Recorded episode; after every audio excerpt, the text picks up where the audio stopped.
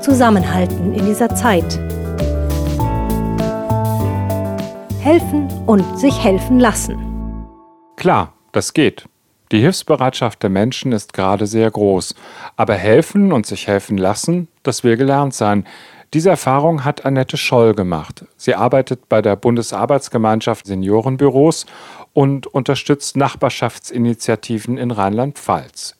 In diesen Netzwerken engagieren sich auch ältere Menschen. Sie organisieren Fahrdienste, Mittagstische oder andere Treffen. All das muss wegen der Kontaktbeschränkungen gerade ausfallen.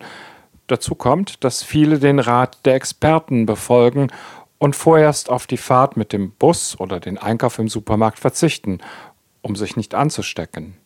Und so braucht mancher, der früher immer geholfen hat, jetzt auf einmal Selbstunterstützung. Dabei ist helfen oft viel leichter als Hilfe anzunehmen, sagt Annette Scholl. Denn wir alle wollen selbstbestimmt leben und uns anderen gegenüber nicht schwach fühlen.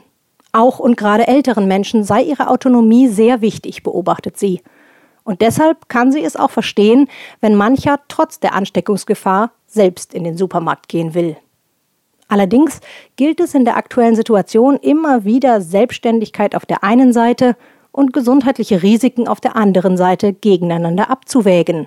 Und es kann sehr sinnvoll sein, der Gesundheit den Vorrang zu geben und Hilfe anzunehmen. Damit sich das gut anfühlt, empfiehlt Annette Scholl auf ein Gleichgewicht von Nehmen und Geben zu achten. Wer Unterstützung anbieten will, kann sein Angebot zum Beispiel mit einer eigenen Bitte verbinden.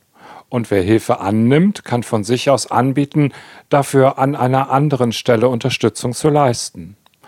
Annette Scholl erzählt von einer hochbetagten Frau, für die die Versorgung in den vergangenen Wochen schwierig geworden ist. Deshalb haben ihr Nachbarn angeboten, die Einkäufe zu erledigen.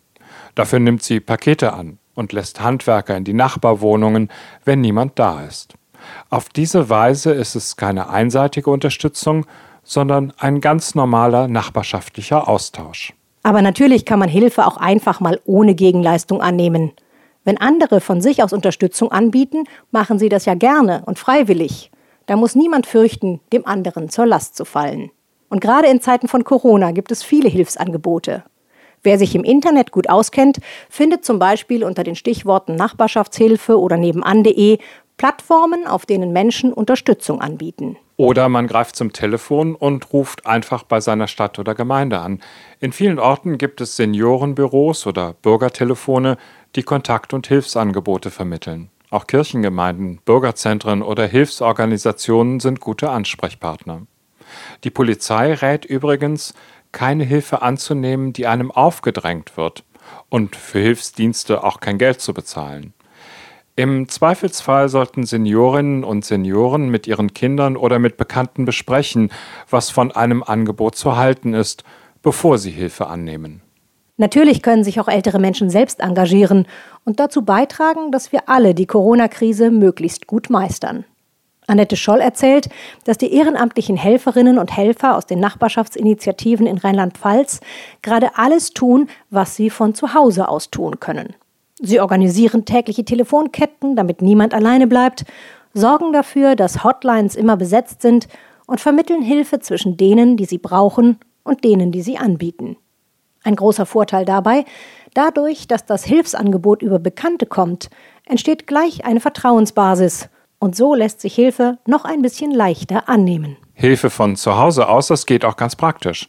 Wer eine Nähmaschine hat, kann zum Beispiel Schutzmasken nähen. Anleitungen dafür gibt es im Internet. Dort findet man auch Plattformen, um die selbstgenähten Masken anzubieten und sie denen zur Verfügung zu stellen, die sie benötigen. Und beim Senior Expertenservice können sich Berufsprofis im Ruhestand registrieren lassen, um kleinen Unternehmen online oder per Telefon mit ihrer Berufserfahrung durch die Krise zu helfen. Auch in Familien ist Hilfe auf Distanz möglich. Großeltern, die ihre Enkel nicht besuchen, um sich vor Ansteckung zu schützen, können trotzdem bei der Betreuung helfen, indem sie zum Beispiel die gute Nachtgeschichte am Telefon vorlesen oder per Videochat Englischvokabeln abfragen oder eine Runde Fernschach spielen. So halten Großeltern und Enkel Kontakt und die Eltern werden entlastet. Annette Scholl sieht in der Corona-Krise auch eine Chance. Diese Zeit, sagt sie, mache deutlich, wie wichtig und hilfreich gute Kontakte in Nachbarschaften und Familien sind. Wir brauchen sie. Zum einen für die ganz praktische Hilfe im Alltag, zum anderen, und das ist mindestens genauso wichtig, weil sie uns das Gefühl geben, Teil einer Gemeinschaft zu sein.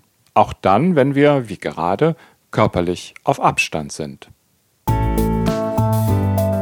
Zusammenhalten in dieser Zeit. Ein Podcast der Baxo.